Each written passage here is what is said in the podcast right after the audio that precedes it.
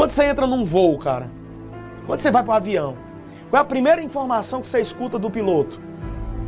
Senhoras e senhores passageiros, sejam bem-vindos a esse voo com destino a tal cidade. máscaras de oxigênio cairão sobre as comportas. Primeiro, coloque a máscara em você, para depois auxiliar as outras pessoas. Isso é profético, meu filho. Primeiro, coloque a máscara de oxigênio em você, para depois você auxiliar as outras pessoas. Professor, de novo, eu tô só repetindo, né? Professor, mas isso aí é simplesmente eu pensar só em mim. Meu filho, aí que tá o problema. Sabe por que você não conseguiu ainda a vitória na sua vida? Porque você primeiro está se preocupando com as outras pessoas e está esquecendo de você. Você tem investido tempo, tem investido dinheiro, tem investido condições, tem investido prospecções de uma vida melhor para as outras pessoas. E você está esquecendo de você. Você está esquecendo que você foi feito com aptidões. Você está esquecendo que você foi feito com desígnios inenarráveis incondicionais. E você está simplesmente mudando o estilo de vida, o castigo, eu não sei, a, a forma de encarar a vida que uma pessoa merece estar. Você está mudando o ciclo da vida. Você está mudando o ciclo do destino daquela pessoa, é o estilo de vida dela.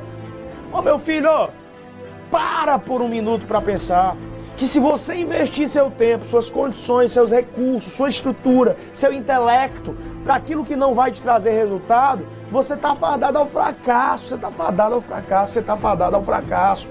Para para pensar, cara. Essas motivações de final de ano aqui, elas são simplesmente estruturais. Sabe? Tá, tá na hora de mudar tudo isso. 2019 vai entrar, é um ano novo chegando.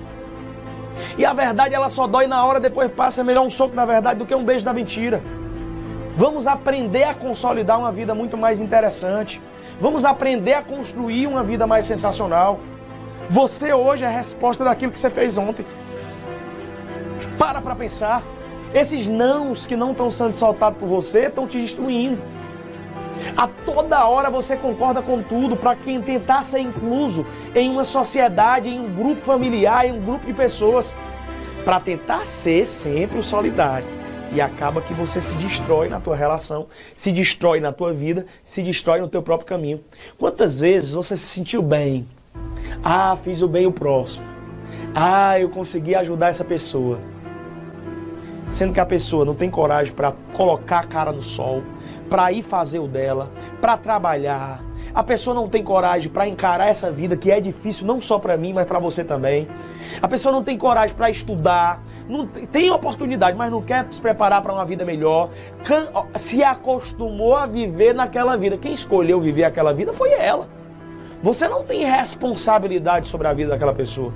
Então a gente começa a pensar isso. Você não tem responsabilidade se de repente o seu irmão não quis nada na vida. Você não tem responsabilidade, não. Você tenta ajudar.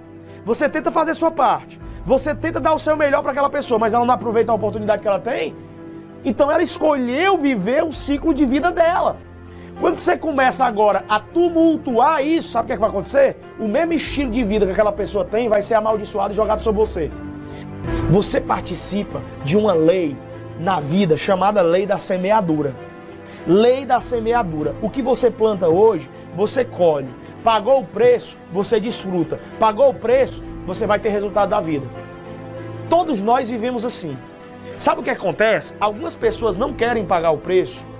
Algumas pessoas não querem fazer diferente e se acostumam a viver uma, uma vida de monotonia, uma vida de fracasso, uma vida de frustração. Você participa de forma a querer ajudar e agradar, porque você está se tornando um agradador de pessoas.